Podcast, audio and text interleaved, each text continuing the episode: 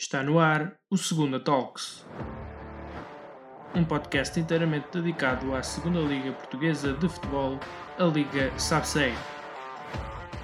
Este é mais um programa dos especialistas de Segunda. Olá a todos e sejam bem-vindos ao episódio número 19 de Segunda Talks, neste que é o nosso último episódio do ano de 2021. Ao longo deste episódio vamos olhar para a jornada 15 da Liga SABSEG, Vamos também fazer um pequeno balanço desta primeira metade uh, da temporada e, uh, por fim, já numa segunda parte do programa, vamos responder às perguntas que os nossos seguidores nos deixaram ao longo da semana nas redes sociais. Eu sou José Silva e na minha companhia está, como sempre, o Filipe Alcaide e juntos vamos então para mais um episódio neste que é o último 2021. Filipe, entusiasmado? Olá Zé, olá a todos os que nos ouvem. Uh, de facto, é o último episódio de 2021, é um episódio especial, é um episódio também de Natal. E é um episódio no qual, como tu fizeste referência, vamos abordar, como é óbvio, uh, todas as rubricas que é a nossa panágio relativamente à jornada 15 da Liga Subseg, mas no qual iremos também responder às perguntas e às questões e a todos os pedidos, em suma, que os nossos ouvintes fizeram para este Natal. Portanto, sem dúvida que estou entusiasmado.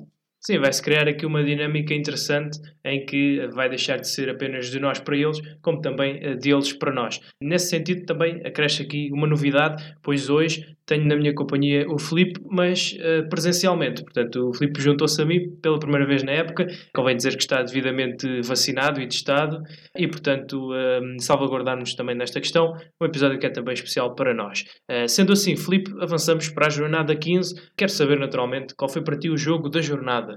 Mas é, a jornada 15 tinha-nos deixado muita água na boca. Como de resto, em suma, deixam todas as jornadas desta liga extremamente competitiva que é a Liga Sabseg. Para mim, o jogo da jornada foi sem dúvida o jogo que opôs a equipa uh, do Casa Pia e a equipa do Rio Ave. Um jogo que terminou com uma vitória para os viocondenses por uma bola a zero.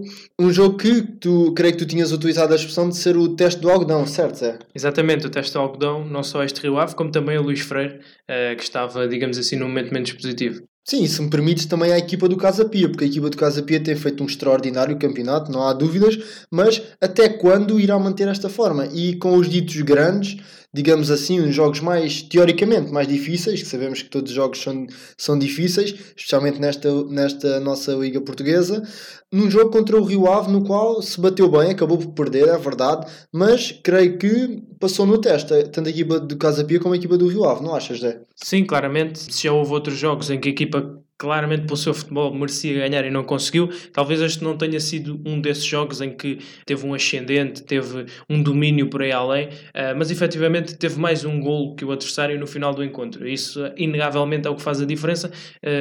Duas equipas muito encaixadas, diga-se. Uh, no início, na primeira parte, quiseram as duas uh, pressionar muito o adversário, perturbar muito aquilo que é a construção do adversário, e isso talvez tenha deixado o jogo muito previsível, muito encaixado. Do lado do Rio Ave, tínhamos algumas algumas acelerações uh, por via do, do Guga, que é um jogador que variou muito bem o centro de jogo. O caso do Joca acelerava com bola o jogo e, e esses dois dínamos, digamos assim, do Rio Ave eram realmente os únicos que estavam a tentar trazer alguma imprevisibilidade ao encontro.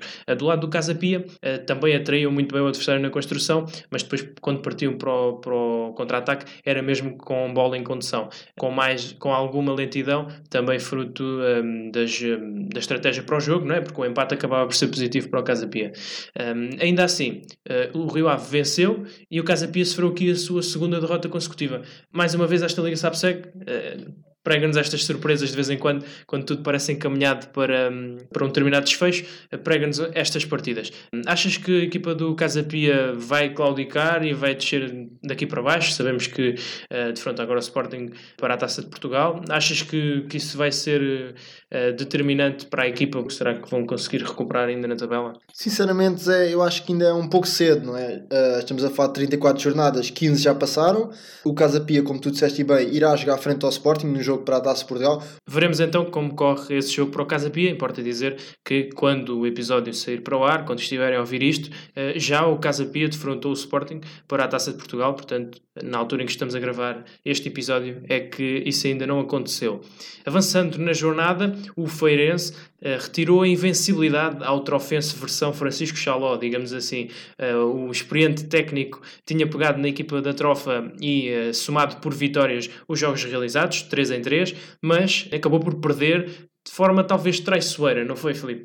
Sim, nós, no episódio passado eu disse que 11 contra 11 e no final ganhava o Trofense mas o Trofense acaba por pregar aqui uma partida, como tu disseste bem, perde frente à equipa do Feirense, uma derrota que a meu ver não irá abalar muito a equipa uh, do Mister Chaló, porque é uma derrota não diria que esperada ou expectável, porque nós sabemos o quão, o quão inesperado o futebol consegue ser e quantas surpresas nos pode causar, mas é uma derrota que surge com alguma naturalidade em face dos momentos da equipa, das ambições, daquilo que é também o estado físico dos jogadores. Já estamos a falar, a época já leva, apesar de não levar muito tempo, já leva alguns meses, estamos em, em período natalício, o tempo, as condições climatéricas não são as melhores, tudo isso entra na, nas contas para o jogo e o Feirense de facto diria que não, não sendo esmagador, acabou por merecer a vitória e mereceu os três pontos. Sim, concordo contigo. Esta equipa do Feirense mereceu a vitória. De facto, não estava propriamente num mau momento, apesar de ter alguns jogos sem ganhar, mas tinha já hum, a possibilidade de passar para o segundo lugar, face também a esta competitividade cá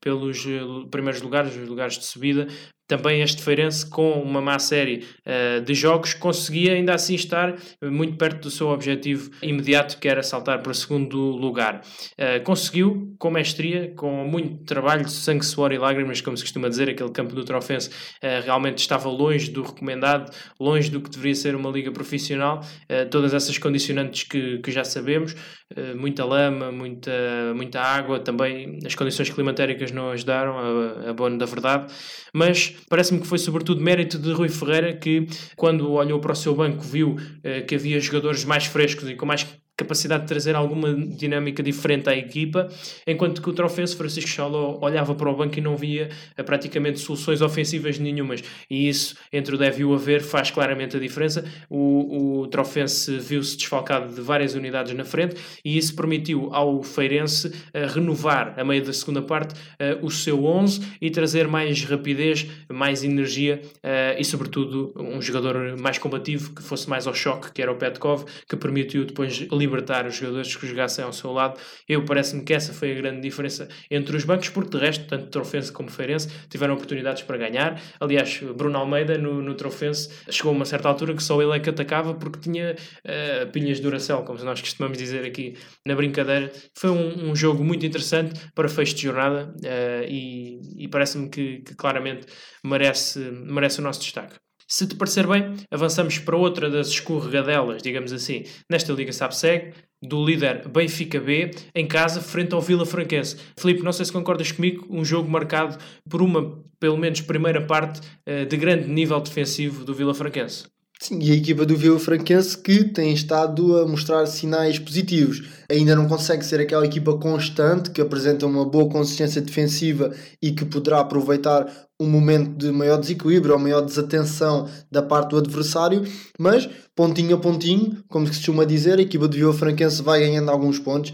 Todos nos recordamos como é que a equipa do Vila Franquense se manteve nesta Liga Sabseg digamos, o pouco tempo de preparação da época que teve, o orçamento e todas essas condicionantes que são subejamente conhecidas e tudo isso entra em, entra em fator e, entra em contas.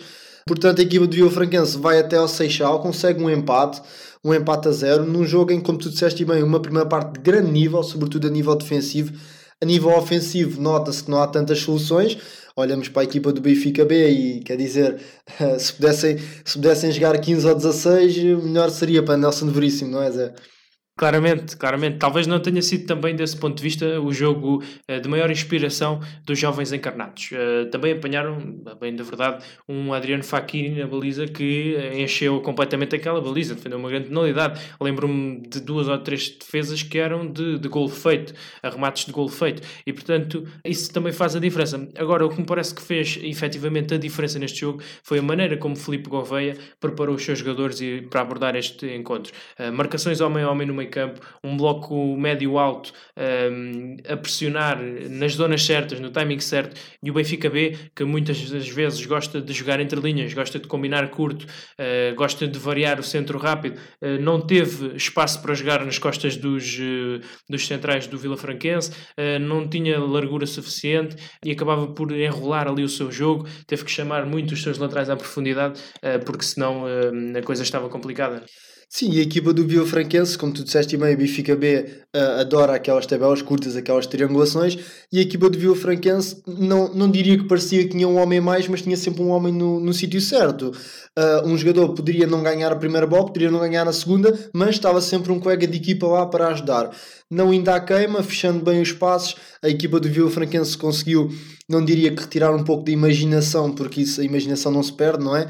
Mas conseguiu, uh, sobretudo, delimitar a área na qual essa imaginação era jogada. Sabemos que jogadores talentosos como os que o Benfica B tem mais facilmente criam perigo em, no último terço do que no terço do meio campo. Portanto, a meu ver, foi uma, uma lição muito bem estudada da parte do Mister Filipe Gouveia e dos jogadores que interpretaram ipsis verbis a, o que o Mister queria, porque os jogadores, por vezes, sabem o que é preciso fazer, têm o plano de jogo, têm tudo o que é preciso para fazer o plano de jogo, seja ganhar, seja empatar, e não o fazem. Portanto, mérito aos jogadores e mérito ao treinador claramente e com este resultado o Vila Franquense sobe aqui uns degrauzinhos, digamos, na tabela. O Benfica B também não vê propriamente beliscada a sua posição na tabela, continua a ser primeiro classificado. É certo que poderia ter realmente vencido este encontro, teve oportunidades para tal, mas também não se pode dizer que foi um mau resultado, continuam líderes, vão passar o Natal uh, na liderança e isso acaba por também ser mais um aditivo, mais um, uma palavra de elogio para esta equipa e para estes jovens uh, comandados por Nelson Veríssimo.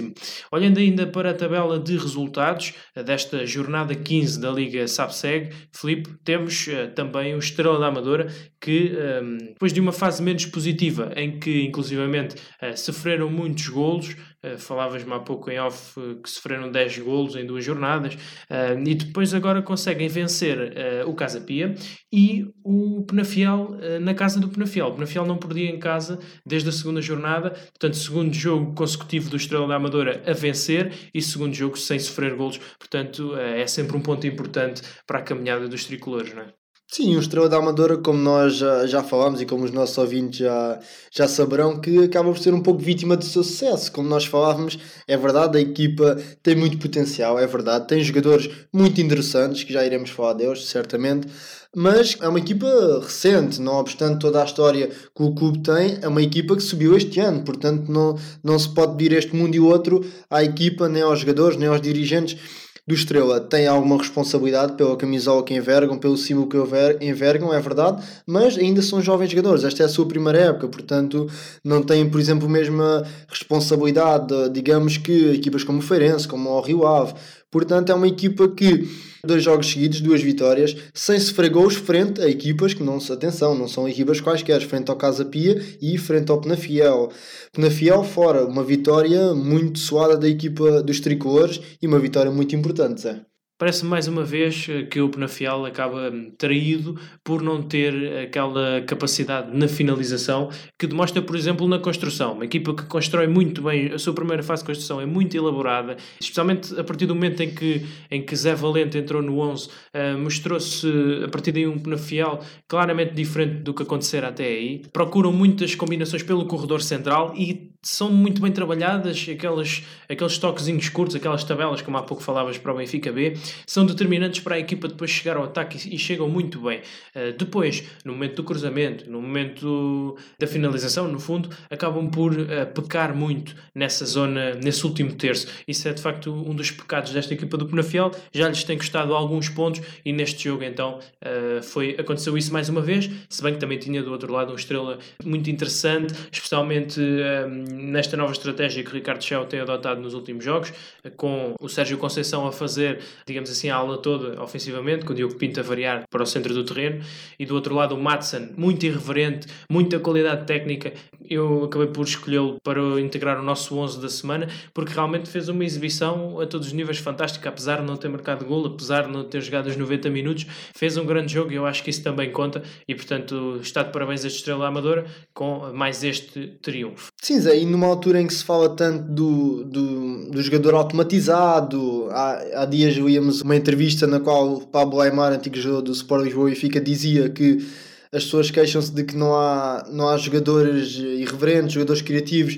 Uh, é muito difícil a ver porque os jogadores fazem mais de 800 treinos automatizados, tudo automatizado. Se um jogador vai para a direita é porque vai para a direita, se vai para a esquerda é porque vai para a esquerda. Madsen é um daqueles jogadores que tem de se dar essa liberdade e dando-se essa liberdade a jogadores como o Madsen, jogadores que na mesmo na primeira liga também estão a explodir, dando a liberdade a esses jogadores mais tecnicistas, mais velocistas, mais criativos, eu acho que o futebol ganha e o futebol ganha em, em, jogador, em ter jogadores irreverentes uh, como o Madsen. Portanto, acho muito importante, não só, lá está, o mais importante acaba por não ser os gols e não ser as assistências, mas pelo que faz jogar, pela irreverência que dá ao jogo e pelas dores de cabeça que causa aos defesas contrários. Claramente, e por falar em criatividade, onde há muita criatividade, como tu sabes, é eh, nas equipas B. Já falámos de Benfica B, vamos agora para Futebol Clube do Porto B. Uh, temos também uma, uma nota acerca deste jogo. Uh, António Folha, treinador dos Dragões, uh, foi operado durante esta semana, segundo o jornal do jogo, um aneurisma cerebral. Esperamos, obviamente, que recupere rápido e também um abraço para ele. Não é? Sim, partilho do desejo, sem dúvida. Uh, mas quanto a este jogo, um uh, Porto B que venceu novamente e dedicou claramente esta vitória ao seu Mister, uh, mas do outro lado temos um Académico de Viseu que há um mês atrás, mais coisa menos coisa, estava a sonhar com os lugares de subida e neste momento vai passar a consoada apenas com 3 pontos de vantagem para a equipa em lugar de playoff. Portanto, agudizou-se aqui ainda mais a crise dos viriatos e um, os adeptos beirões não vão ter muito descanso este Natal, não é? E o que só mostras é aquilo que tu falavas há pouco, é a competitividade desta segunda liga. Perdendo-se dois, três jogos, a equipa pode estar a lutar pelos lugares cimeiros, acaba por lutar, como tu disseste bem, para não passar o, a consoada abaixo da linha d'água. Como é óbvio, eu, enquanto jovem treinador, tenho sempre de deixar uma nota para o Mr. António Folha, como tu disseste bem.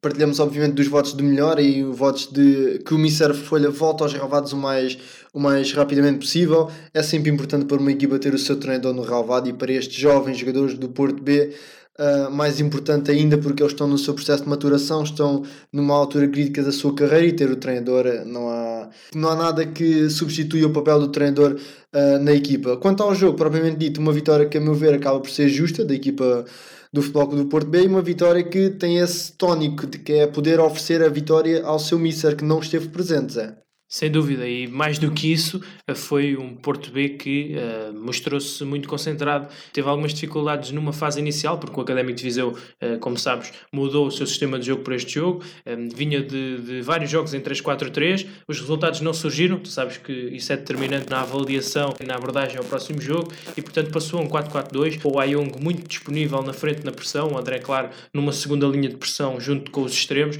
e isso penso que resultou muito bem numa fase inicial. Uh, depois depois tivemos eh, um Porto B que uh, conseguiu realmente pegar no jogo com bola, quando o Vasco Souza passa uh, para trás do ponta de lança, para as costas dos médios do, do Académico de Viseu, foi muito interessante que a bola começou a entrar muito mais uh, naquele espaço. Os extremos do Porto, o Varela ou o Gonçalo Borges, já tinham andado ali a sondar aquele, aquele jogo entre linhas e a bola não estava a chegar. E quando o Vasco Souza avança uns metros em frente, é engraçado como o futebol é, um, realmente começam a criar mais perigo. O Académico começa a sentir-se um, algo uh, beliscado uh, naquilo que era o seu jogo defensivo e acaba por recuar um pouco as linhas. Portanto, também funcionou aqui o jogo do gato e do rato no, no Olival, não é? Sim, porque a estratégia do Académico Viseu passava, como tu disseste bem, por uma pressão alta. Mas a partir do momento em que os médios do Académico Viseu, que não são, digamos que, os Usain Bolts da segunda Liga Portuguesa, tem um jogador nas suas costas como o Vasco, acaba por ser um pouco a vontade de chegar à frente, mas o receio do que está atrás.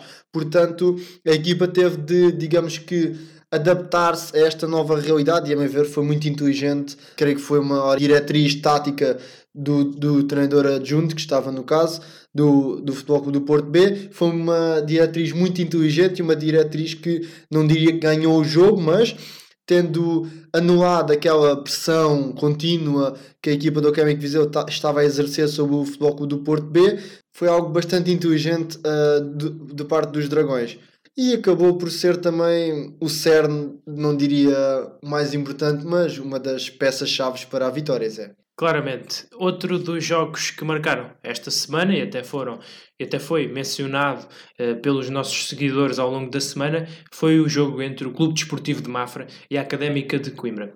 Os estudantes mantêm-se numa senda uh, num, num, período complicado, mas que vão somando aqui e ali um pontinho. Já lá vamos uh, mais à frente falar da académica, porque também há uma pergunta de um dos nossos seguidores nesse sentido. Mas para já, Felipe, importa dizer que tivemos um clube desportivo de Mafra que, até bem perto dos 10, 15 minutos da segunda parte, parecia ter um jogo absolutamente tranquilo, 2 a 0. A académica com dificuldades a chegar eh, ao último terço. Uh, inclusivamente, depois da Académica marcar, há uma expulsão de um jogador dos estudantes, portanto, parecia aqui um cenário negro, passa a expressão, e a verdade é que ainda conseguiram recuperar e salvar daqui um ponto numa dura caminhada pela manutenção. Sim, a meu ver, houve não só mérito da parte da equipa dos estudantes, como um pouco de demérito da equipa do Mafra. Como tu disseste bem, a ganhar por duas bolas a zero, uh, creio que até aos 55 minutos, 60 se não estou em erro, a equipa do Mafra, digamos que adormeceu um pouco um, sobre o resultado e a equipa da Académica aproveitou. Uh, a partir do momento em que faz o 2-1, mesmo após a expulsão, galvaniza-se, consegue chegar ao 2-2 e, a meu ver, não foi, não foi três pontos perdidos da parte do Mafra, mas foi um ponto ganho da equipa da Académica pela atitude que teve. Muito bem, Filipe, para fecharmos então este dossiê resultados da jornada 15, passar ainda aos olhos pelo que foi a vitória do Grupo Desportivo de Chaves sobre o Farense, a terceira consecutiva para os homens de Vítor Campelos, mas também eh, para um jogo um pouco acidentado, digamos, entre o Sporting da Covilhã e o Varzim Sport Clube, vitória dos Serranos, a primeira vitória dos Serranos sob o comando de Lionel Pontes, mas uh, olhando para, para estes dois resultados extra, digamos assim, da jornada, algum destaque, algo que queiras ainda comentar? Ah, em suma, a vitória da equipa do Covilhã afunda um pouco mais a equipa do Varzim, mas como todas as peripécias que, que se sucederam da, da parte da equipa técnica do líder da equipa técnica do Covilhã, acaba por ser um jogo que extra futebol, digamos assim. A vitória dos Chaves frente ao Feirense acaba por ser uma boa resposta da equipa dos Chaves, continua ao bom momento. A equipa do Farense ainda não conseguiu encontrar o seu rumo, mas creio que esta pausa que irá haver agora, esta jornada, digamos que se irá alargar durante uma, duas semanas, irá fazer bem a, a ambos os clubes. Sim, concordo contigo. O jogo do Sporting da Covilhã teve realmente esse um, fator extra-jogo absolutamente determinante. Duas paragens na primeira parte devido ao nevoeiro. Tivemos também uh, chuva, vento. Uma palavra para os adeptos do Varzim, que quando a equipa do Varzim entrou em campo, cantaram o hino do Varzim. Achei muito bonita essa atitude.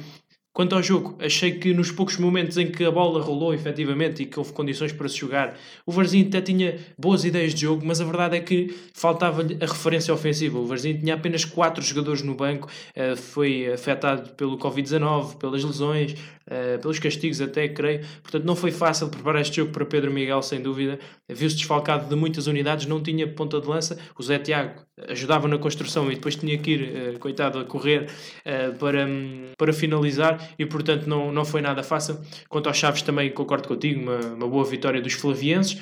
vão lançados, ainda é possível a subida. O ano passado, com o Vitor Campelos, no, na parte final da temporada praticamente ganharam uh, todos os jogos, excetuando os últimos, e portanto uh, demonstra que podem muito bem entrar agora numa senda positiva que acabe uh, no top 5, top 6 já partilhámos desta opinião. Nesta fase não dá para lutar efetivamente por um lugar lá em cima, dá sim para pensarmos em ficar no top 5, top 6 à entrada para as últimas 10 jornadas, porque é aí que se vai decidir tudo efetivamente. Portanto, é isso que o Chaves está a focar, na minha opinião, e fazem muito bem. Avançamos para as habituais rúbricas do nosso, do nosso episódio, pelo menos desta primeira parte, vamos manter este formato uh, habitual, começando pela escolha do jogador da jornada. Uh, nós aqui em conjunto, e uma vez que hoje estamos aqui lado a lado, em estúdio, uh, decidimos escolher a figura em conjunto e parece-nos que a escolha é unânime, Petkov do Feirense. Filipe, o que é que tens a dizer sobre esta escolha?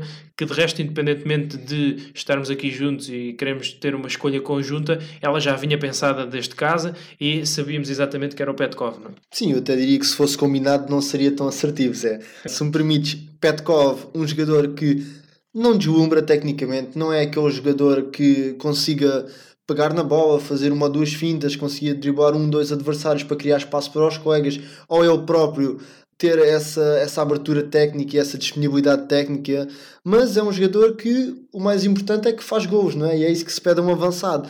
Um jogador fisicamente pulsante, um jogador que consegue aqui ali fazer uma, uma boa tabela que de resto acaba por eh, não diria desmembrar uma defesa mas desmontar muito daquilo que é o plano defensivo porque todos nós estamos preparados para pontas de avança tecnicistas rápidos com faro para o gol mas quando surge um armário e perdoem-me esta expressão sempre no, no, no, bom sentido um armário como o Petkov que está lá quando é preciso estar e que faz gol acaba por dificultar muito a vida aos defesas Exatamente, é aquele jogador com características diferentes, é capaz de fazer aquela parede, como os treinadores eh, no futebol costumam dizer, e abrir espaço, sobretudo, para outros jogadores, no caso Vargas, que tem beneficiado muito desta parelha do ataque, mas eh, realmente parece-me que hum, o eh, Petkov é a nossa figura da semana. Avançamos para o treinador da jornada, Felipe. A nossa escolha, Zé, e hum, esta foi um pouco, foi um pouco mais difícil porque temos muitos bons treinadores nesta liga, sabe-se, esta é a verdade. E tu és suspeito para falar, não é? Sim, eu, eu sou, suspeito, sou suspeito na matéria. Esta dança das cadeiras, como nós chamamos, é negativa, por todos os aspectos são subejamente conhecidos, não é? Mas em termos de trazer treinadores com qualidade, também os traz e temos, também temos de ser justos. E um dos treinadores que tem qualidade é Vitor Campelos, que de facto está a fazer uma boa campanha.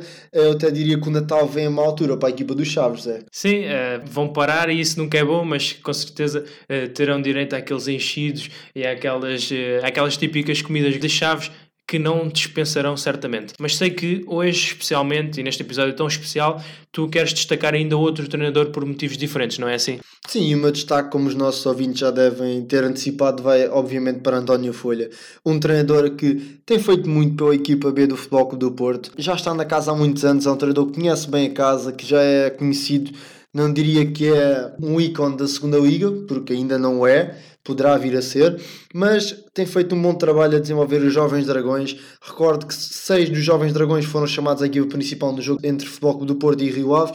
E um treinador que soubemos esta semana foi operado a um aneurisma cerebral. Portanto, eu já joguei, agora estou no outro lado da barricada, mas é muito difícil de imaginar como é que os jovens dragões do Futebol Clube do Porto B ficaram e como é que o próprio treinador ficou depois desta, desta operação. Portanto, da parte da equipa dos especialistas segunda, nós já dissemos e partilhamos mais uma vez os desejos de votos de rápidas melhoras ao Mr. Eh, António Folha. Claramente, a vida está primeiro.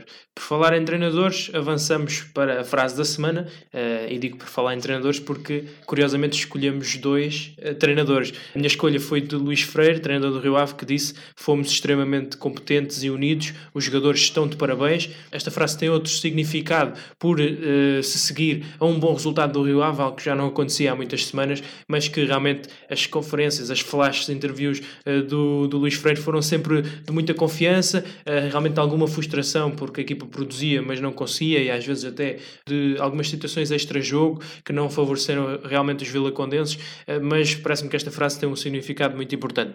Sei que a tua também tem esse significado, a frase uh, do Mr. Rui Borges, não é assim? Sim, o treinador do, do Nacional que disse algo que, a meu ver, não é tão óbvio quanto isso, mas é fundamental e é quase o beabá do futebol, que disse o seguinte: para andarmos lá em cima na tabela é importante ganhar em casa e pontuar fora. Estamos a falar de um treinador do Nacional que tem sempre aspirações a subir. Não obstante estar no nono lugar do campeonato, eu diria que é uma equipa que, mantendo esta, esta filosofia da, de, da qual o seu treinador partilha, é uma equipa que, executando isto, poderá efetivamente ter uma boa época. Essa foi de resto a frase da semana para a nossa redação e quem segue nas redes sociais, em especialistas de segunda, pôde observar precisamente isso. Filipe, para fecharmos esta primeira parte do nosso episódio, episódio especial, recordo, com uh, o balanço desta primeira metade do ano e em que vamos, uh, na segunda parte, uh, dar voz às perguntas e às inquietações,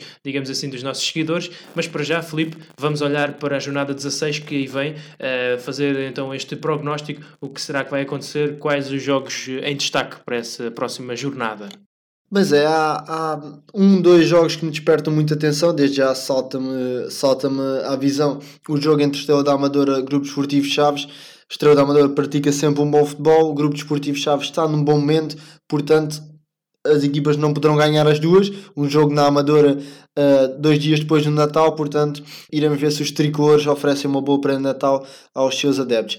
A Académica de Coimbra, frente à equipa do Trofense, Mister Chauó tem agora de, digamos que, não diria afastar os fantasmas, porque é cedo, uh, ganhou três jogos, perdeu, perdeu um, mas tem de rapidamente voltar, voltar à corrida e do outro lado temos uma académica que, estando no momento algo delicado, já fez alguns pontos, empatou agora com o Grupo Desportivo de Mafra, uh, um empate importante, portanto tem de ganhar pontos efetivamente para se descolar do Varzim e descolar do fundo da tabela. Concordo uh, com as tuas escolhas. Realmente, o Feirense Benfica B também poderia estar incluído nesse lote. Uh, Estrela Amadora, Grupo Desportivo de Chaves, como falaste, duas equipas a crescerem em termos de, daquilo que é o seu momento da época. Uh, e depois um, um Vila Franquense Casa Pia. Percebermos claramente onde o Vila Franquense se encontra neste momento, uh, que perspectivas para o futuro, com um Casa Pia que, como dissemos, vem de um momento algo delicado e queremos perceber como reage a esta fase. Ora bem, concluída que está esta primeira parte do nosso episódio, como sabem, como é habitual, dedicada a analisar a jornada e às referidas rúbricas um, que sempre acompanham um, esta jornada no nosso programa, nos nossos episódios, vamos agora para uma parte muito especial. Inovamos desta vez e chamamos um, à praça pública, digamos assim, os nossos seguidores. O que é que afinal eles querem saber? Quais serão quais serão as suas maiores dúvidas, coisas que nos queiram perguntar sobre esta segunda liga, vamos responder a tudo, mas para já uh, vou aqui perguntar ao meu companheiro de programa, ao Felipe Alcaide, uh, como sabem, um aspirante a treinador de futebol, como é que ele tem olhado para esta primeira metade da época, uh, que balanço faz destes primeiros 15 jogos e o que é que perspectiva para o futuro? Mas é, tu fazes uma pergunta que tem todo o sentido. tem sido um ano atípico, é é quase que, não diria que é impossível, mas é muito difícil um, descrever esta época sem falar da pandemia, sem falar de tudo o que tem, tem afetado, tudo o que tem, digamos que, desnormalizado do futebol. Nós estávamos habituados a estádios cheios, a, a, festa do futebol, fala-se muito na festa da taça, mas também a festa do futebol, porque no dia em que o clube joga, e ainda mais em clubes uh, de menor dimensão, não, não tomem por, por sentido depreciativo novamente, mas é, é uma festa, né? efetivamente. Uh, as pessoas juntam-se, passam o dia todos juntos, depois vão ver a bola, depois, se for preciso, saem da bola, continuam todos juntos. Uh, portanto, é, é mesmo uma festa, é um dia, é um dia diferente. Costuma-se dizer que os treinadores vivem de fim de semana a fim de semana, os adeptos, por vezes, uh, também é assim. Tem sido uma primeira metade da época, metade entre aspas, 15 de 17, não é ipsis verbis metade, mas arredondamos tem sido uma primeira metade que aqui e ali tem deixado alguma água na boca, é verdade, tal como por vezes também acaba por uh, desiludir um pouco. Não obstante uh, o bom futebol que temos visto, temos visto bom futebol, podíamos ter visto melhor, é verdade.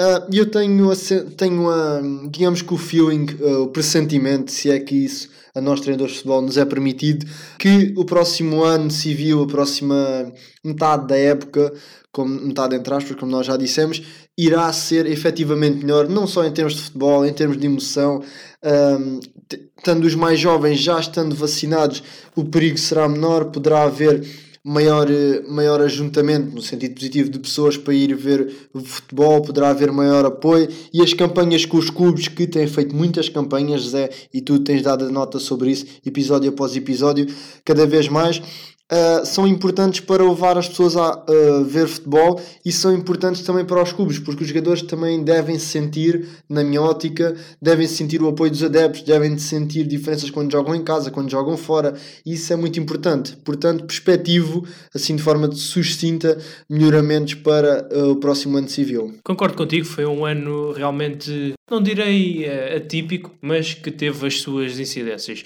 Uh, os destaques vão, obviamente, para as bancadas que já, já estão coloridas este ano. Passámos um ano difícil, o ano passado, uh, em que um, os especialistas de segunda apanhou sensivelmente meia época de, de 2021, da época 2021, e sentimos realmente sempre a falta dos adeptos. Foi uma época sem qualquer adepto nas bancadas. Este ano também começámos assim, se algumas pessoas se recordam, eh, em que inclusivamente alguns jogos da Taça da Liga nem transmissão tiveram. Portanto, nós, para além de não podermos ir ao estádio, nem sequer soubemos um, como correu efetivamente alguns desses jogos para além das crónicas nos jornais e, portanto, uh, foi também um início complicado. Porém, naquele ambiente de verão, eh, naquela, eh, naquele regresso do futebol, esses primeiros meses parecem que foram fantásticos. Assistimos a um ambiente diferente e a projetos eh, que se começavam a revelar. O projeto do Estrela Amador é um projeto também muito interessante.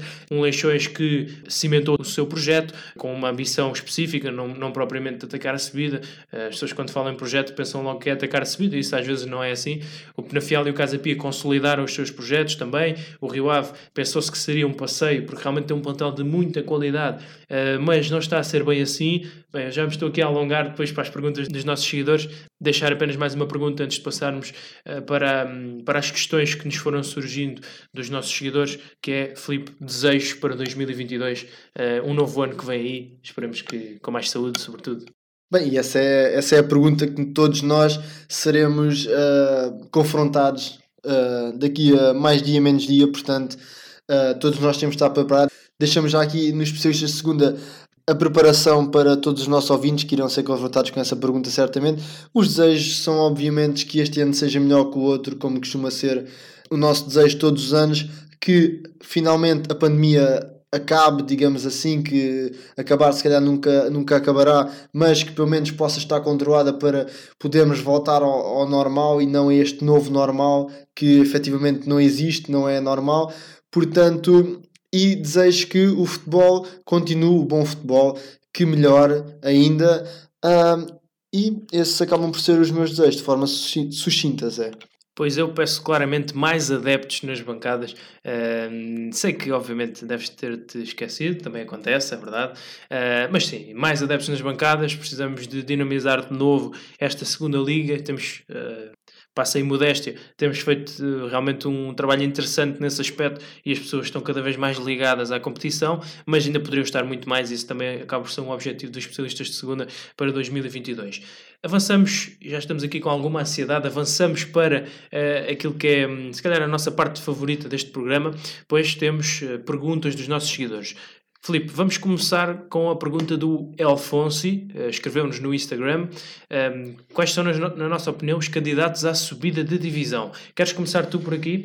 Sim, já não creio que posso começar a responder ao Elfonsi, enviar também, desde já, esta é a primeira pergunta que nós recebemos, mas a todos os ouvintes, a todos os, os adeptos que nos enviaram perguntas, enviar obviamente um grande abraço, voto muita saúde e um bom Natal a todos. Esperemos uh, responder de forma sucinta às vossas dúvidas, angústias e, portanto, vamos começar pelo Alfonso. Uh, eu dividi aqui a questão em duas partes, se me permites, no início da época e atualmente. No início da época, como é óbvio, uh, candidatos à subida têm o nome de Rio Ave por baixo. Rio Ave, muitos pensavam que seriam o tal passeio, como tu disseste bem, não está a ser bem assim. O, se calhar pagaram caro alguma da sua petulância mas ainda vai, ainda vai a tempo.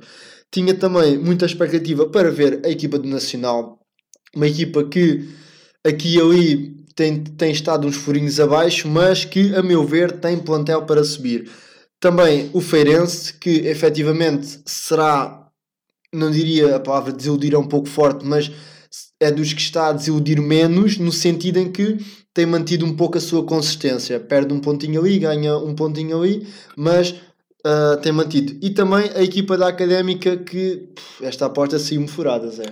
Mas achas que o Feirense conseguirá aguentar esta pressão. Eu digo isto porque eu realmente não os incluo aqui na minha, na minha shortlist de equipas que poderão efetivamente subir de divisão. Uh, já agora, dizer que foi uma pergunta bastante traiçoeira, é muito complicado, como tu disseste, averiguar isto nesta fase tão precoce da época, ehm, mas apenas lançar este dado entre a primeira equipa que está em lugar de subida automática, que é o Feirense em segundo lugar com 29 pontos, uh, e o nono lugar, que é o Estrela Amadora, tem 22 pontos, distam apenas 7 pontos. Portanto, eu diria que todas as equipas que estão aqui aqui neste gap pontual, uh, ainda, ainda podem olhar para, para a parte final da época com boas perspectivas e com perspectivas de subir.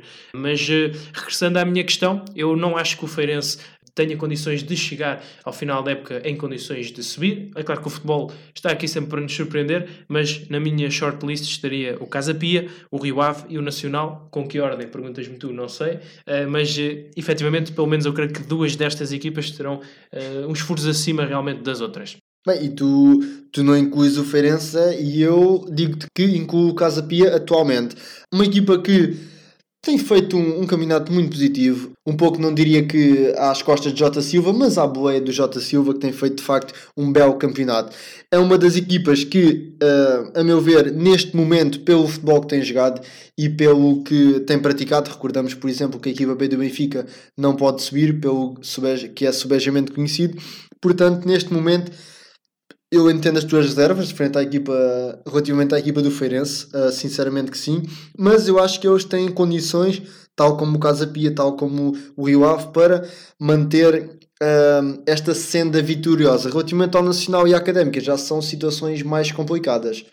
Muito bem, não há nada como esperar para ver. Uh, e avançamos para outro dos nossos seguidores, o Emanuel, uh, um adepto bem conhecido aqui da nossa, dos nossos especialistas de segunda. Já não é a primeira vez que nos escreve. Desta feita, pergunta, e vou dizer já as tuas duas perguntas que nos fez através do Instagram: quem é para nós o melhor jogador jovem e o jogador revelação? Uh, queres avançar também? Sim, eu vou. Desde já importa dizeres é que para mim, e eu creio que tu concordarás comigo, eu defini uh, jogador jovem como 20, tendo 24 ou menos anos. Portanto, uh, de facto, o Emanuel já nos tem acompanhado, já é, já é o nosso espectador ávido e esperemos que assim continue. Respondendo à pergunta, eu se dividi em, em dois há pouco, agora divido em três. Zé.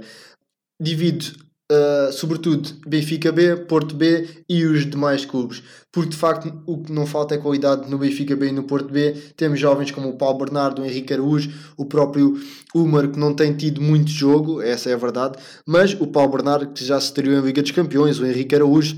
Que é o segundo melhor marcador e que tem feito também algumas assistências, são jovens que poderiam concorrer a esse Globo de Ouro, se houvesse, digamos assim. Nos Dragões, Daniel Older também já se estreou uh, pela equipe principal do Porto. Sebastião de Soto, o próprio Pegou uh, e o Médio Giorgio. Um, também acho que são bons jogadores jovens, ainda não deram o salto como o Paulo Bernardo e como o Henrique Araújo. Na última categoria dos restantes, não posso deixar de falar de Jota Silva, tem sido um jovem jogador que de facto explodiu esta época e também do Diogo Pinto, que já deixou a sua marca na competição, se tu te recordas, fez o hat-trick mais rápido da história, apenas 9 minutos. É também um jovem jogador que no Estrela tem crescido muito e tanto ele como o Jota Silva poderão, quiçá, um, continuando esta cena, poderão dar o salto. São escolhas muito interessantes. Uh, do meu lado, também não consegui definir apenas um, o melhor, como ele pergunta aqui, porque é efetivamente muito difícil. É uma liga com muita qualidade, como ele bem sabe.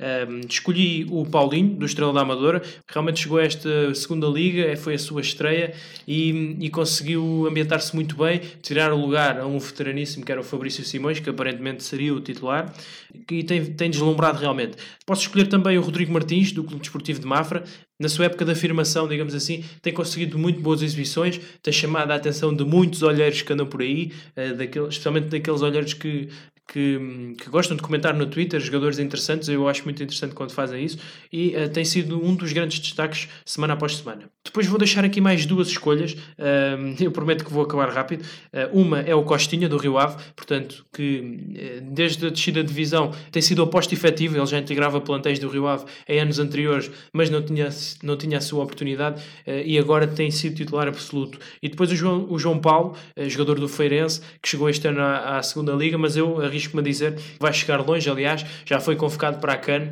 o que é sempre um, um selo de qualidade, digamos assim. Uh, quanto ao jogador revelação, eu apostaria no Vargas, uh, o jogador que, que, estava na formação do Feirense o ano passado e que neste ano pegou destaque, especialmente naquele início da época, onde de repente só se falava em Vargas, porque foi um jogador que surpreendeu tudo e todos e bem, porque tem muita qualidade e é um jogador eh, para, para observar no futuro, não achas? Sem dúvida, e lá está, a falar do Feirense é falar em, em, aposta na formação e o Vargas só demonstra que de facto essa aposta na formação existe e essa aposta uh, tem dado frutos. Jogador revelação também tem algumas escolhas, também prometo que não me vou alongar, sabem que é sempre difícil, por nós estaríamos aqui a gravar um programa de várias horas, mas o que de facto é que o tempo é dinheiro e o tempo é escasso também. Portanto, jogador revelação, na minha opinião, é uma revelação e não é uma revelação. Passo a explicar. O jogador Aziz, do Rio Ave, é um jogador que na época passada fez muitos gols, mas é um jovem, tem 21, 22 anos. Na época passada, creio que tinha 20 ainda, se não estou em erro, 20, 21. Portanto, acaba por ser uma revelação porque consegue manter a consistência que Uh, digamos que, que explodiu na época passada. Foi um jogador que efetivamente, não digo que deslumbrou, mas esteve perto, não esteve longe disso. Portanto, deixar uma nota também para o Guga, um jogador que todos nós sabemos que tem uma imensa qualidade. Até confesso que fiquei espantado como é que ele se manteve na segunda liga, no Rio Ave. Uh, sendo obviamente um Rio Ave que para nós, como já falámos, é um clube de primeira, mas o que é de facto é que está na segunda liga. Portanto, o Guga também poderia-se pensar que estando na segunda ia, ia perder um pouco o ritmo, mas não é isso que tem acontecido. Tem sido um jogador que tem aproveitado as oportunidades e não diria que tem sido uma revelação, porque há jogadores a competir como o Jota Silva ou o Diogo Pinto, mas tem dado uh, pano para mangas, né? Sim, inclusivamente esta época integra o lote de capitães do Rio Ave, uh, o que é sempre uh, um momento decisivo com a saída do Tarantini, que foi o histórico capitão da, da equipa, sem mais delongas, avançamos para outra pergunta, neste caso do Rodolfo Ribeiro, 99, um adepto da académica, presumo eu, pois ele convida-nos a falar da situação da académica. Uh, Filipe, um histórico mergulhado nesta um, segunda liga.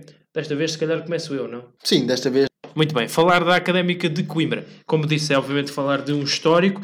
A verdade é que hum, não consigo perceber bem o que se está a passar. Eu realmente não Nunca estive muito por dentro do assunto, eh, mas quando recebi esta pergunta tive muita curiosidade, fui pesquisar, fui perceber o que é que alguns históricos eh, da, da Briosa disseram sobre a situação do clube eh, e realmente parece-me que se perdeu alguma mística, que se perdeu alguma da força, da ligação que havia entre a cidade e o clube. Recordar que antigamente eh, muitos dos jogadores eram estudantes na Universidade de Coimbra e, portanto, havia essa ligação, havia essa força. Uh, Recordo-me, por exemplo, também de uma entrevista que, que tive com o Tosé Marreco aqui há, há um, já, já há uns anos, se calhar, e em que ele me dizia precisamente isso, que uh, a académica conseguiria ter sucesso uh, quando a sociedade se unisse em volta do clube novamente. E, portanto, como isso não acontece ainda, é difícil depois também uh, de recordar que a académica não tem SAD, portanto, é difícil manter uh, aqui do ponto de vista financeiro alguma estabilidade e, e, e, tentar escalar para outros patamares. E, portanto, tudo isso são fatores ehm, que, que não são, obviamente, muito positivos. Olhando noutro prisma, vejo na académica uh, uma gestão das redes sociais muito boa, porventura a melhor uh, equipa de gestão das redes sociais uh, na segunda Liga Portuguesa. Uh, são conteúdos muito atrativos, são conteúdos muito interessantes, mesmo ao nível da exploração do mercado online, muito fortes. Uh, penso que só pecam mesmo pelos resultados. O nosso povo vive muito do futebol, vive muito dos resultados e quando a bola não entra, parece que é tudo péssimo. Uh, mas dar este mérito à académica, porque no meio de tantas complicações conseguem realmente ter aspectos muito positivos. Portanto, não é só, digamos assim, um cenário negro, passa aqui a expressão e fazendo a analogia com as capas negras.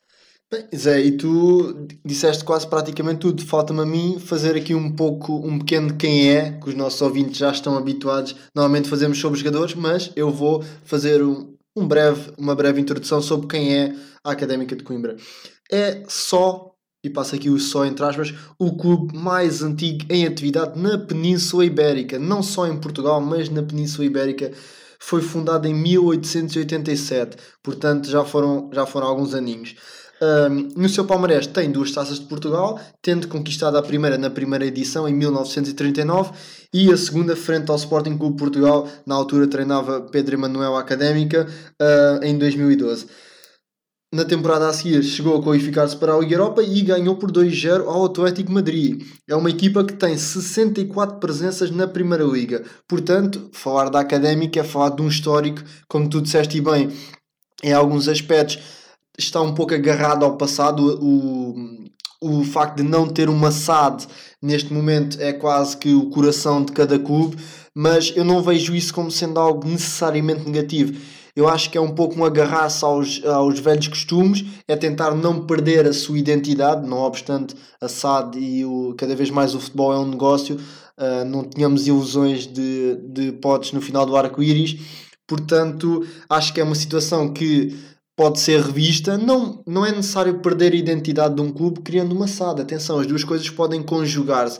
De facto, como tu fizeste referência, creio que, se não estou em erro, fizeste entrevista com o Tosé Marreca há um, dois anos.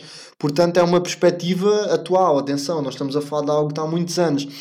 Uh, esta tal ligação que se perdeu, como tu disseste bem, entre os adeptos e a académica, acaba por ter repercussão e acaba por. Um, Avançando, temos agora uma pergunta que me parece muito interessante. Foi de facto eh, das que me fez mais pensar e que repercussões tinha, eh, e, até tive que analisar vários cenários, porque foi realmente eh, muito interessante. Foi do Long Ball Football Podcast, onde eu já estive presente.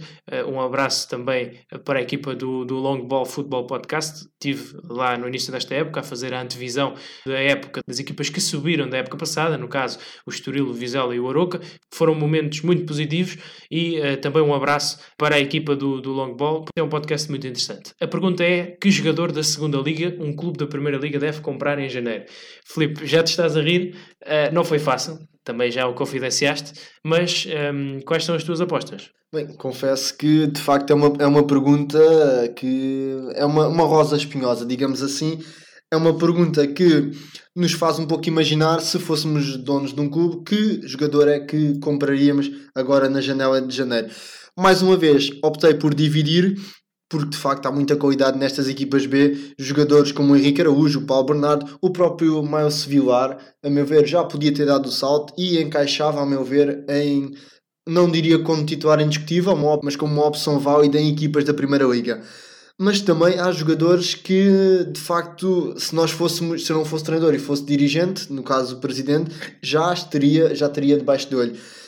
O Guga, a meu ver, é um desses jogadores, um jogador que assumiu um grande protagonismo agora após a saída do Tarantini, como tu fizeste referência, mas tem apenas 22, 23 anos, portanto estamos a falar de um jovem jogador cheio de talento que poderia espalhar magia um pouco à imagem como fez o Francisco Geraldes na Primeira Liga.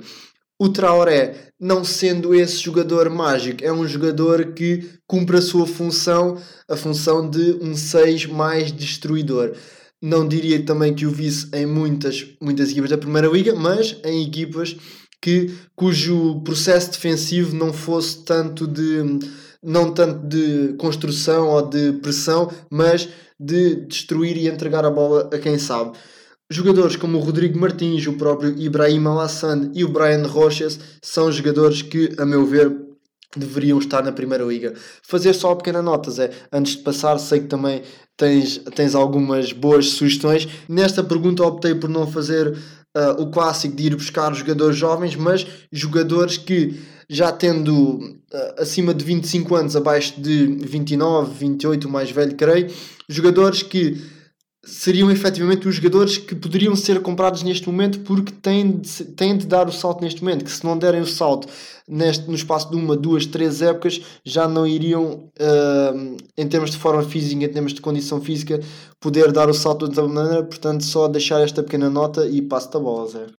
Muito bem, é precisamente nesse sentido que as minhas escolhas encaixam também. Jogadores, uh, não diria jogadores feitos, mas jogadores já maduros e que, que realmente podem encaixar em equipas de Primeira Liga. Primeiro, Danilovic, uh, do Nacional, um jogador eh, da posição 6, médio defensivo, jogador muito forte na primeira fase de construção, tem alguns pormenores técnicos interessantes e uh, trabalha muito bem a saída de bola uh, do Rui Borges, do, do, Nacional do Rui Borges, que uh, o técnico gosta muito dessa, dessa primeira fase e realmente o Danilovic trabalha, limpa logo realmente essa primeira fase, é muito importante nesse sentido. Outro jogador, o Sérgio Conceição, lateral direito do Estrela da Amadora, um lateral forte, com muita propensão ofensiva, já maduro, um, é estranho, de certa forma, como é que só chegou agora a este patamar profissional uh, de segunda liga. Uh, cruza bem e para equipas de primeira liga, que, que estejam à procura de, de uma linha 3 uh, eh, com dois alas bem projetados, que agora o efeito Rubén Amorim, digamos assim, trouxe muitas linhas de 3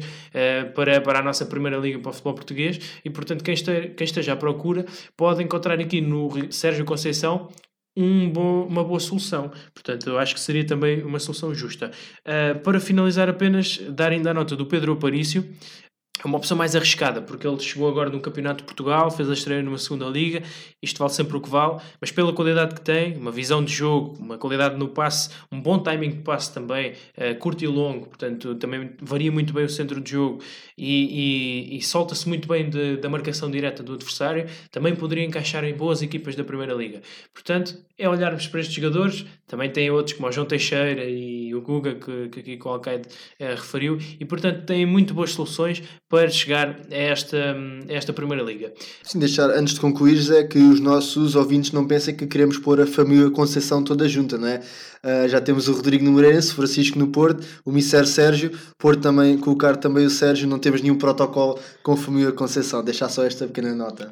Não, nada, nem, nem com agentes, porque às vezes podem pensar que nós estamos aqui patrocinados, uh, mas não é o caso. Ainda no desencadear desta pergunta, vamos para a pergunta do Zachary Bone, que uh, nos diz, ou pergunta neste caso, se uh, o J. Silva poderá ir para o Passos de Ferreira. Olhas para esta situação com, algum, com alguma reticência, como é o meu caso, já vou explicar porquê? Ou Pois é, primeiro perceber que hum, estamos a falar de duas situações. Estamos a falar do Jota Silva, um excelente jogador que certamente encaixaria em algumas equipas da Primeira Liga, mas estamos a falar também do Passos Ferreira que tem outros jogadores e que tem também um novo técnico. Atenção, uh, é importante, aqui o nosso ouvinte, o Zachary, pergunta-nos Jota Silva back to Passos Ferreira.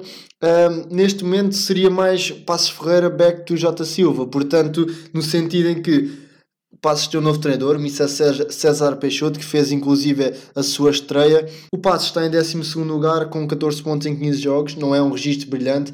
Há sempre depois de ter feito épocas fulgurantes, em que teve inclusive na Liga Europa, há sempre depois que pagar a fatura, mas neste momento a equipa do Passos Ferreira joga habitualmente com o Zé Wilton, o Delgado ou o próprio Lucas Silva como extremos, portanto o Jota Silva neste momento eu acho que também em termos pessoais, em termos de, daquilo que é a sua pretensão, porque um jogador fazendo, nem estamos a falar de meia época, uma boa meia época, vá, digamos assim, se aspirar logo ou se quiser dar logo o salto muito rápido, acaba por perder a estabilidade, perde um pouco o chão.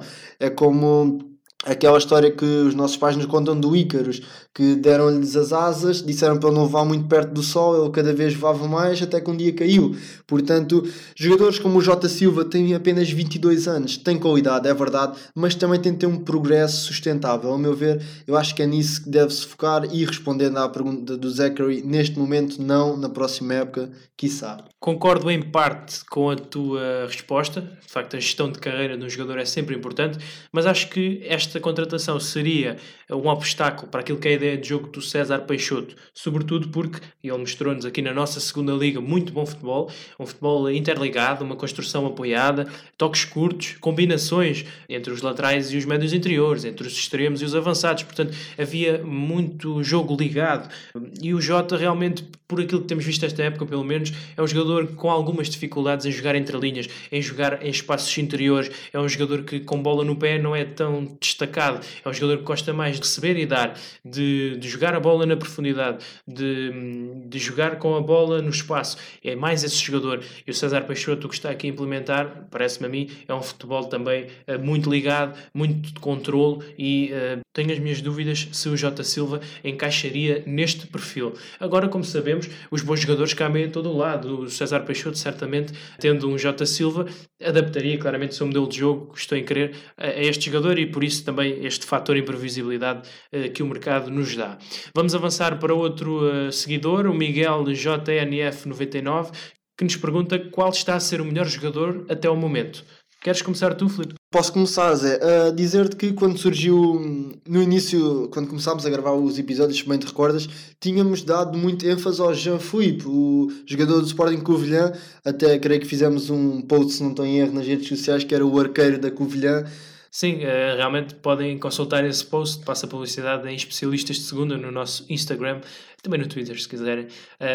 Pois eh, foi mais um dos trabalhos da equipa dos especialistas de segunda. Pronto, e tinha sido um jogador que não diria que perdeu o fulgor, porque uh, nós sabemos todas as incidências que o Covilhã tem tido, mas que neste momento ainda não, não explodiu, ainda, digamos assim. O jogador que explodiu, que já explodiu e que já falámos subejamente dele foi o Jota Silva, é de facto Uh, que as pessoas não pensem que temos algum tipo de promiscuidade com ele, com o próprio, mas de facto é um jogador que merece que sejam dados os elogios, que tem feito gols, tem feito assistências, tem, feito, tem jogado bonito e tem feito a equipa do Casa Pia praticar um bom futebol e é neste momento a meu ver, um dos melhores jogadores, a par também de lá está de alguns jogadores das equipas B, que os nossos ouvintes não pensem que nós tiramos mérito à equipa B, nada disso. Há que, há que reconhecer o mérito onde ele lá. Por vezes não falamos tanto das equipas B porque há uma certa oscilação de jogadores entre a equipa B, o F e o Twig, a equipa principal, e tudo isso é mais nesse sentido, mas há muita qualidade de jogadores como o Paulo Bernardo, o Henrique Araújo, como eu já referenciei, são jogadores que haja dinheiro, não é, Zé? São jogadores de facto muito bons jogadores. Uh, não consigo definir o melhor, mas não sei se tu conseguirás, portanto peço a tua ajuda. Também não consigo, aliás, neste lote nem sequer consegui excluir as equipas B, porque uh, em abono da verdade, e neste caso em concreto, já há alguns jogadores do Benfica B com alguma regularidade nesta segunda liga. O Henrique Arujo ou o Marembaló, para mim, uh, seriam jogadores que estariam na pole position para este prémio uh, virtual de melhor jogador até ao momento. Depois, há aqui uma, uma palavrinha nesta frase que muda tudo, que é o momento. Esta segunda liga é o momento. Como tu falaste, tivemos o Jean Felipe, no momento posterior tivemos o Samba Coné do Porto B, o Jota Silva há um mês reapareceu em grande e agora estamos a ter vários jogadores do Benfica B em destaque. Portanto, isto, o momento é bastante relativo e vale sempre o que vale. Portanto, eh, eu diria que a nossa resposta eh, ia muito nesse sentido. Se te parecer bem, avançamos para a dupla atacante, eh, uma página também no Twitter que nos colocou a seguinte questão: qual a maior surpresa, jogador e equipa, até ao momento, tanto pela positiva positiva como pela negativa. Pergunta que também vai dar que falar, não é? Comecemos pela maior surpresa uh, no que confere aos jogadores, positivo e negativamente, Filipe. Bem, de facto, confesso que esta foi uma das perguntas que mais gozo me deu de ir pesquisar, ir fazer o trabalho de casa, Claro que nós somos espectadores ávidos da segunda liga, como é óbvio que não conseguimos ver todos os jogos, só o Zé que é omnipresente, eu ainda não adquiri esse dom, mas uh, pela positiva há jogadores de facto. Há muita qualidade nesta segunda liga, há, havia pano para mangas, poderíamos estar aqui a falar horas e horas, porque de facto há muitos bons jogadores. Deixo novamente o nome de Jota Silva por baixo, mas também vou destacar aqui alguns jogadores que Pese embora não estando uh, a sua equipa a fazer uma temporada brilhante, algumas longe disso, como é o caso do Eliardo, do Varzim, uh, jogo já esta bola. A equipa não está bem, a equipa tem 7 pontos, está em último lugar, é verdade, mas a pergunta é qual a surpresa? E de facto, o Eliardo está a ser uma surpresa pela positiva. Quem viu os seus jogos no início da época, uh, quem viu a própria pré-época, que nós não tivemos tanto acesso, não adivinhava, digamos assim, o futebol não é adivinhar, nós sabemos, uh, mas que poderia que o Eliar de facto tivesse este potencial e tivesse confirmado. Outro dos jogadores é também o Godwin. O Godwin de facto está a fazer uma, um bom campeonato. Uh, os números ainda não o evidenciam, mas quem vê os jogos vê de facto ele tem uma grande influência no jogo da equipa. Deixar também a nota para o João Teixeira, da equipa dos Chaves, que de facto também tem sido uma surpresa pela positiva. Se pela positiva temos uh, estes jogadores, da parte da negativa temos também escolhi cerca de dois, três nomes que, como é óbvio, não têm correspondido às expectativas, no fundo. Um deles é o Daniel Ibral, que, teve, que está na equipa do Trofense, uh, comandado pelo Mr. Francisco Chaló. Uh, o Daniel teve, tem 21 anos, é um jovem, é importante dizer, portanto acaba por ser um pouco difícil dizê-lo como uma surpresa negativa, mas é um jogador que se esperava mais, não só em termos de minutos jogados, mas uh, costuma ser que não é quantidade, é qualidade. Uh, ele passou três épocas no sub-19 do Kievo, a Itália, portanto era um jogador que pudesse acrescentar, apesar de ser novo, pudesse acrescentar um pouco à equipa da Trofa. O Tipote, na equipa da Estrela da Amadora, é um jogador que, sendo muito acarinhado pelos adeptos, como nós já assistimos e no Oco, é um jogador fisicamente possante, um jogador rápido, um jogador tecnicista, mas é um jogador que peca pela objetividade e peca, a meu ver, uh, por vezes em, em, em questões de decisão, em questões de decisão fácil, tenta fazer o mais difícil e acaba por pecar nesse sentido. Também o Rui Pedro, uh, o nome é conhecido, se bem se recordam, um, passou pelo, pela equipa do Porto, teve na equipa B, uh, passou pela equipa principal, neste momento tem 23 anos, já tem passagens pela equipa do Eixões, está no Penafiel e ainda não se conseguiu afirmar. São, para mim, as surpresas pela negativa uh, até ao momento. Muito bem, vou começar pela missão mais espinhosa, uh, que é realmente a negativa, Começar por Fabrício Simões, um jogador que chegou à Estrela da Amadora uh, com uma aura diferente, era um jogador com, com currículo, com golos, uh, o seu currículo é recheado de golos e, portanto, esperava-se uh, não só mais minutos como mais golos. É certo, e podes-me dizer que o Paulinho tem tido grande ascendente, tem feito uma bela época, e é verdade, e mesmo quando eles coabitam, que são poucas vezes, o Fabrício liberta muito o Paulinho para outros movimentos e isso é, é sempre um bom complemento. Agora, neste aspecto fundamental que são os golos e que ele vinha com com, a promessa, mesmo que não o tenha feito diretamente, vinha com a promessa de golos uh, e um ponto de lança muito experiente. Não tem trazido esses golos, não tem tido minutos sequer. Uh, isso para mim é, causa-me alguma impressão e acaba por ser negativo. Noutro prisma, também um avançado, Ronaldo Tavares, do Penafiel. Eh, eh, no início desta temporada, perspectivou-se que ele iria sair para a Primeira Liga, inclusivamente penso que tinha tudo acertado com o Bessade. Acabou por não suceder e o jogador acabou por ficar e, e não, não, não teve muitos minutos. Há pouco tempo marcou um gol decisivo, agora começa, parece-me, a reentrar um pouco mais nas contas. É um jogador que prende muito os centrais eh, adversários, liberta depois o Roberto para outros movimentos e, portanto, nesse aspecto é um, um avançado muito bom para se ter numa dupla atacante. Agora, não tem tido os minutos que eu esperava, não tem tido os golos que eu esperava e, portanto, também acaba por ser negativo. E aqui o negativo não entendo como pejorativo. Noutro aspecto, as surpresas positivas. O Dio, do Vila Franquense, o jogador que veio do mercado francês, um mercado onde eu realmente não tinha grande conhecimento, e eh, este Dio é um jogador que muito confiante com bola. Eh, aliás, as suas ações nos últimos jogos têm sido algum risco, mas uh, têm saído bem, porque realmente ele está mais confiante, guarda muito bem a bola, é um jogador alto também. Isso é um jogador que vai acabar por ganhar lugar mais tarde ou mais cedo, aliás, já o tem feito.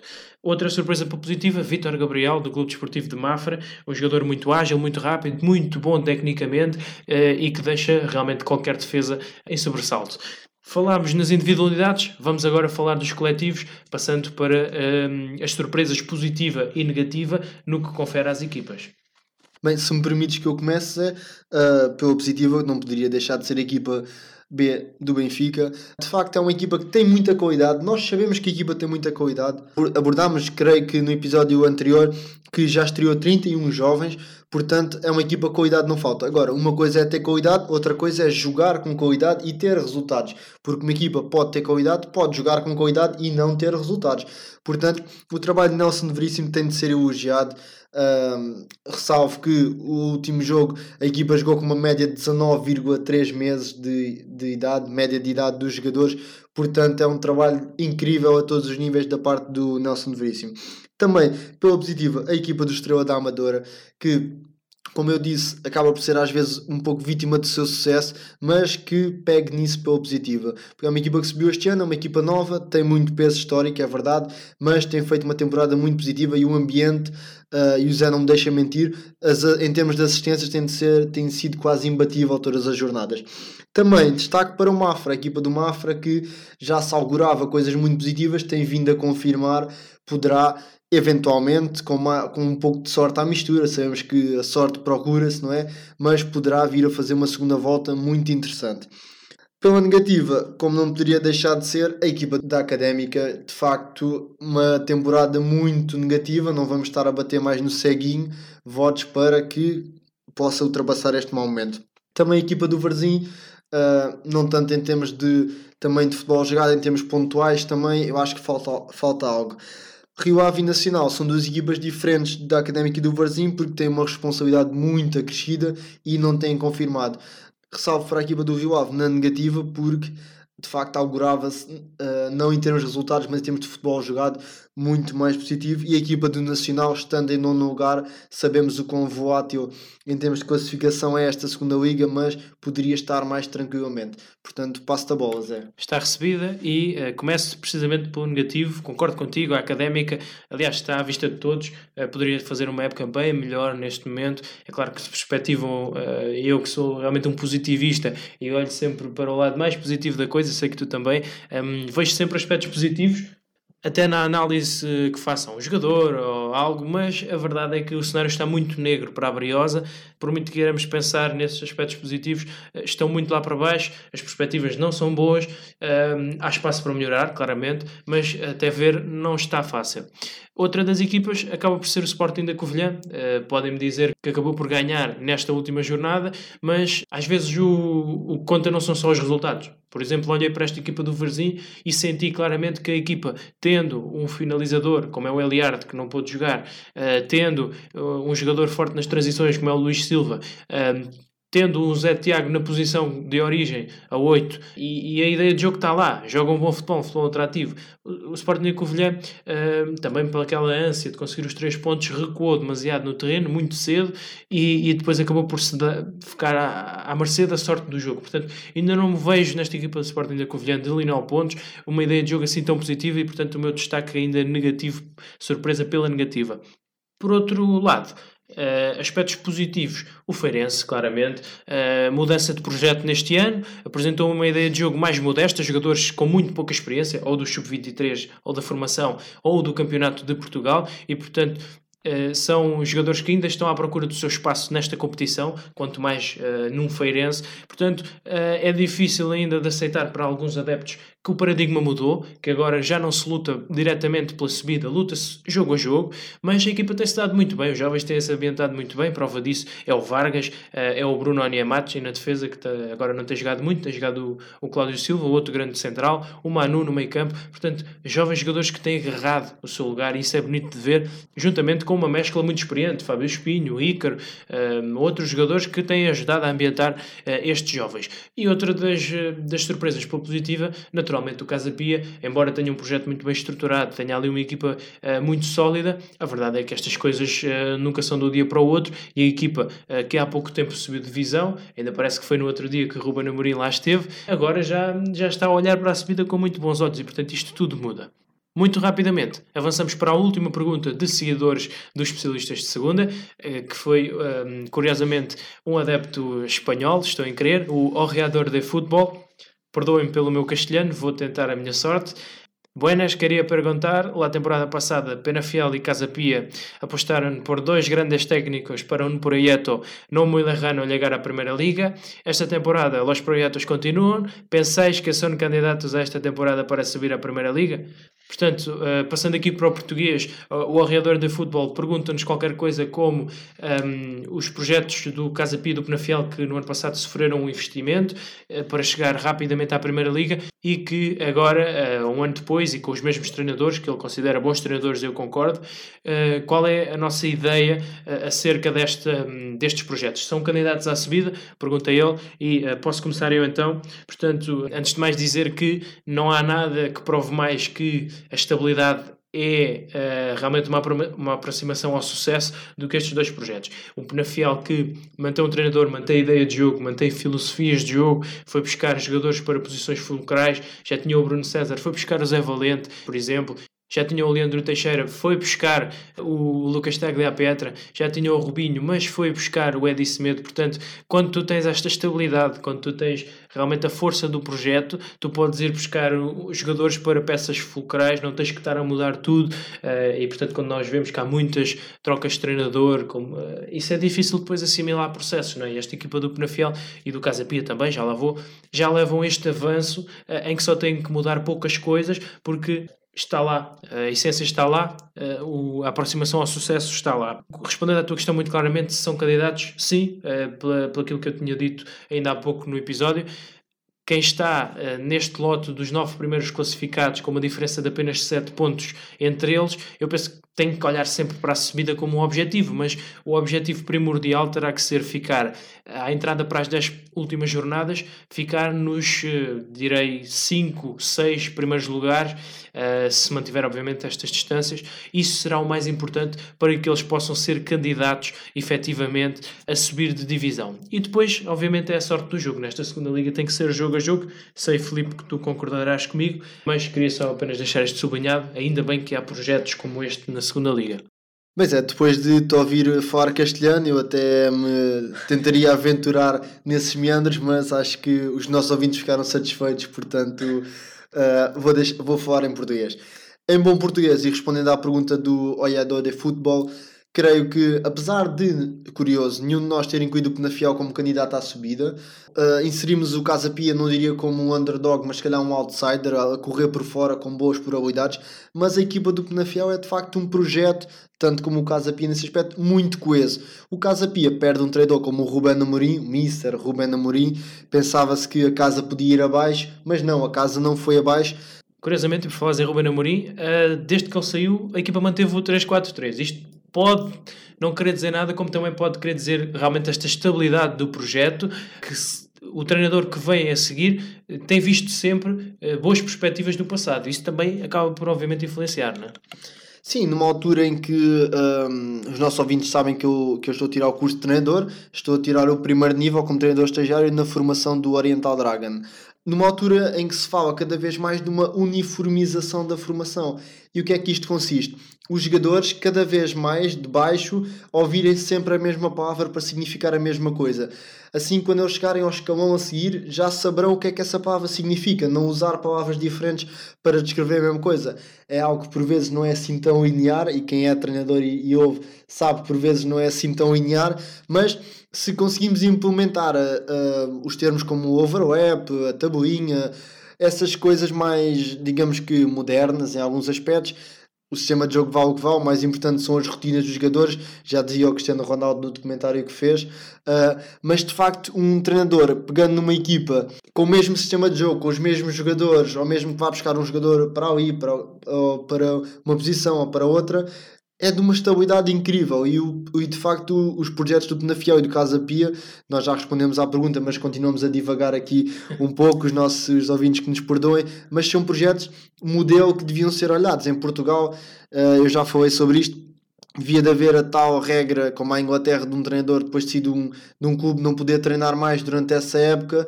Em Portugal, infelizmente, não há. Continuamos a ver muitas danças das cadeiras, não, como obviamente não vou dizer nomes, mas os nossos ouvintes saberão do que eu estou a falar. É algo que não é correto, é algo que o próprio Pepa já usufruiu e já admitiu que não devia ter usufruído. Atenção, é muito importante ter esta humildade para perceber que de facto é algo negativo e que já foi usado a nosso favor.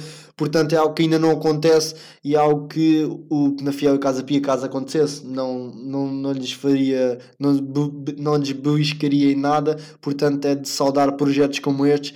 E mais uma vez, respondendo à pergunta, creio que são candidatos, tanto o Penafiel como o Casa Pia. Agora, isso vê-se no campo, Zé. Exatamente, agora entendam-se. Uh, acabaram as perguntas dos nossos seguidores. De facto, uma iniciativa que surpreendeu-nos, não é? Uh, Digam-nos também, através das redes sociais, se gostaram uh, de participar com perguntas. Uh, poderemos também, no futuro, se calhar, abrir a porta, digamos assim, às vossas perguntas, porque são sempre bem-vindas e acrescentam sempre ao diálogo. Mas o que é certo é que aqui em estúdio as perguntas ainda não acabaram. Filipe, aqui entre nós fizemos uma, uma pequena brincadeira, uma pergunta surpresa para respondermos agora, aqui no, no programa, e cada um de nós vai fazer uma pergunta ao outro. Queres começar tu? Posso começar, Zé, e que os nossos ouvintes acreditem na nossa palavra, isto não está de forma alguma combinada. Nós temos aqui as nossas linhas guia, temos aqui o nosso trabalho de casa, mas eu não faço a mínima ideia o que é que o Zé tem preparado para mim, tal como ele não faz o que eu terei para ele. A parte positiva de ser o primeiro é que se eu for meigo, o Zé poderá também ser meigo comigo, portanto aproveito aqui esta pequena deixa. E Zé, a pergunta que eu te vou fazer é uma pergunta, mas também porque estamos numa altura natalícia, estamos numa altura depois de uma pandemia, ainda numa pandemia, perdoem. É uma pergunta que eu acho que faz todo o sentido e que deve deixar alguma esperança. Como nós sabemos, tu és quase omnipresente nos jogos da segunda Liga e acompanhas muito já. Eu dou-te aqui um pequeno exemplo na Liga 3 esta jornada houve uma, digamos que uma ação solidária, os jogadores levaram prendas para o campo para entregar, para apoiar ações de solidariedade. E porque o Natal isto mesmo é, de todos os jogos que tu já viste, a pergunta é a seguinte, qual foi o gesto, o gesto não precisa de ser de um jogador ou de uma equipa ou de uns adeptos, mas qual foi o gesto mais positivo? Por positivo entenda-se, uh, o futebol é um desporto, uh, algo como o fair play, a ética, o desportivismo devem estar sempre presentes por vezes nem sempre isso acontece, nós sabemos, no mundo perfeito uh, o que seria feito do amarelo, não é? mas gostaria de saber, na tua opinião, de todos os jogos que já viste e porque é, de facto é quase Natal, praticamente, e para deixar uma boa mensagem aos nossos ouvintes, qual foi o, o maior gesto que tu já presenciaste ou que já, ou que já viste e partilha connosco, Zé? Olha, Filipe, para já agradecer-te a pergunta, muito interessante e diferente das que se ouve uh, diariamente. Um, agradecer-te por isso. Depois, uh, para te responder, é uma pergunta complicada, porque, como tu disseste, eu vejo, se não todos, quase 99% dos jogos, eu vejo e documento e, portanto, isso acaba por uh, me complicar um pouco a memória. Mas eu acho que, assim, de repente, o gesto que eu noto, e isto não é apenas numa equipa uh, em específico, é em várias equipas, é efetivamente a solidariedade entre equipas médicas. Quando um jogador está assistido, sabemos que na segunda liga as condições são bocado uh, diferentes, são um bocado parcas em condições e, portanto, isso é mais complicado dar assistência aos seus jogadores. E, portanto, quando muitas das vezes há uma queda de dois jogadores ou um jogador está mesmo mal e precisa de assistência de mais do que uma equipa médica, é que, é que nem, nem há pergunta. As equipas saltam logo para o campo. Eu acho que isso é o maior gesto de solidariedade, de fair play uh, que poderia existir. É isso. Parece que são quase alheias ao jogo. Isto não devia ser novidade, devia ser banal. Mas o meu destaque acaba por ser esse porque realmente há solidariedade também fora do campo. E portanto, agora chegamos ao momento da verdade. Uh, será a minha vez de colocar uma pergunta. Vou aproveitar o facto de estares a estudar e seres um, um aspirante a treinador de futebol, uh, te perguntar, dentro de todo o espectro desta segunda liga, dentro dos vários uh, treinadores, clubes, modelos de jogo, qual é o treinador com que tu mais te identificas no futebol jogado? Bem, de facto, como, como os nossos ouvintes repararam, uh, o Zé acaba por aqui entrar de forma mais, mais agressiva. Eu pronto, perdi a bola, portanto agora vou ter que a recuperar. Em termos de, de sistema de, para já, uh, importa dizer que sistemas de jogo e futebol jogado são coisas diferentes. Uma coisa é o sistema de jogo que uma equipa tem, outra coisa é as rotinas que essa equipa tem, outra coisa é o futebol que essa, que essa equipa pratica. E dentro do futebol que pratica, o, o futebol ofensivo e o futebol defensivo. Porque uma equipa pode ter um modelo de jogo atacante, mas tem de ter, obviamente, um modelo de jogo defensivo.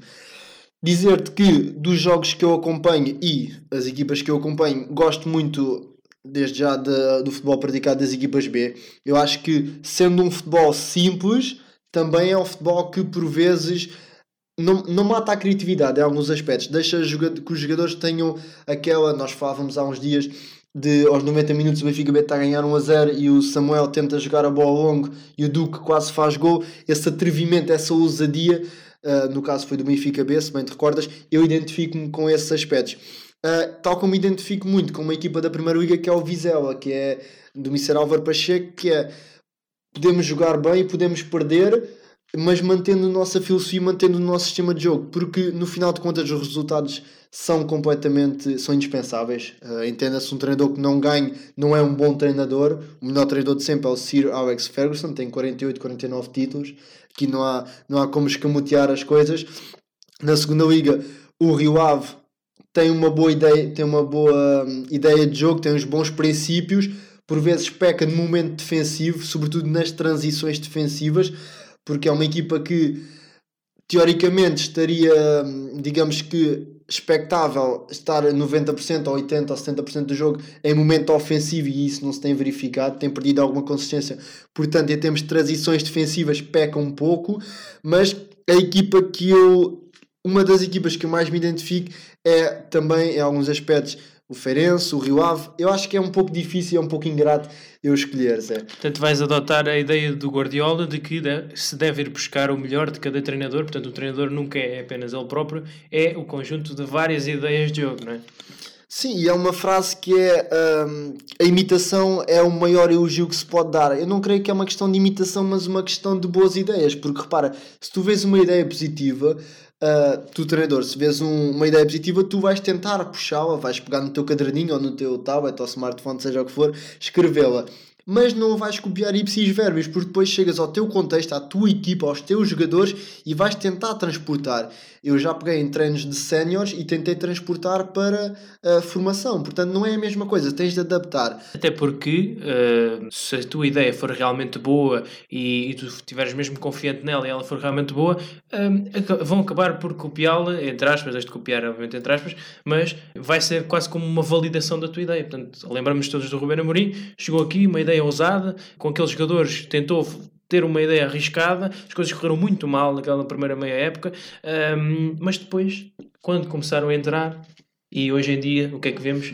Alastrou-se o sistema de, de, três defesas, com nuances completamente diferentes. Isso depois era outra história de outro programa. Mas um, realmente, quando uma ideia é boa, não é? Sim, e o, foi um pouco o efeito Amorim. Se me, se me permites, se me perguntasse da, da Primeira Liga, seria obviamente o, o Sporting. Não diria não estou apaixonado, até porque uh, de facto não compito nesse campeonato, mas o que o Rubén Amorim fez ao futebol é extraordinário. Uh, eu próprio tenho alguns livros e gosto sempre de ver um pouco o sistema 3-5-2 que algumas equipas temos visto um 3-4-3, temos visto um 3-3-4 ocasionalmente, mas depende um pouco de momentos. Mas eu acho que o 3-5-2, bem trabalhado e em questões de dinâmicas, em questões de rotinas, como o Mr. Eh, Amorim fez e como algumas equipas da segunda liga estão, estão a tentar fazer, o Penafiel, o Casa Pia, são equipas que eu viria com alguma facilidade a usarem esse sistema, até porque tem a tal estabilidade que nós falamos, tem a tal. Não é. Uh, uh, hoje em dia quase que é, é ousadia ser estável, não é? Acaba por ser uma, uma heresia, uma, uma utopia. Uh, respondendo à tua pergunta e de forma sucinta, já correndo o risco de me alongar, um futebol apoiado, mas um futebol também imprevisível em alguns aspectos.